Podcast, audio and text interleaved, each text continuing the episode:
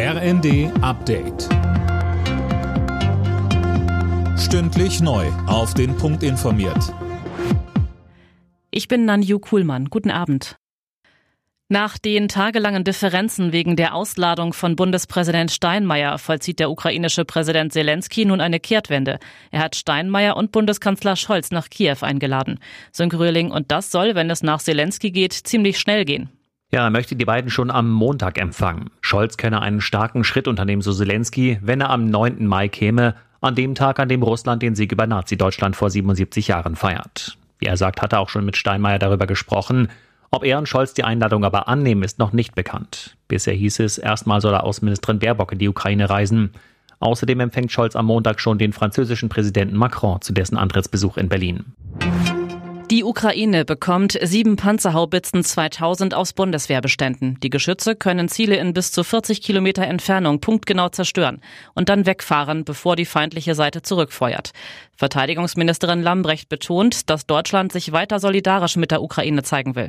Deswegen wird es ab nächster Woche die Ausbildung geben in Deutschland an dieser Waffe, an dieser Panzerhaubitze. Und danach werden insgesamt zwölf fünf holländische Systeme, sieben deutsche Systeme die Ukraine in diesem mutigen Kampf unterstützen. Parteichef Söder hat den neuen CSU-Generalsekretär vorgestellt.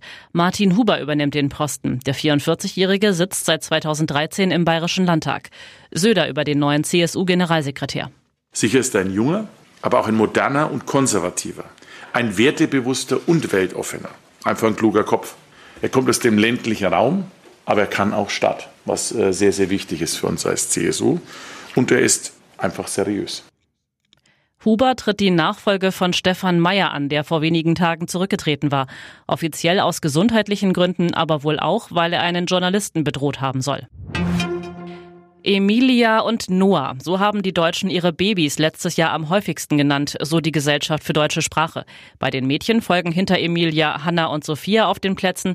Bei den Jungs sind neben Noah Matteo und Leon die beliebtesten Vornamen.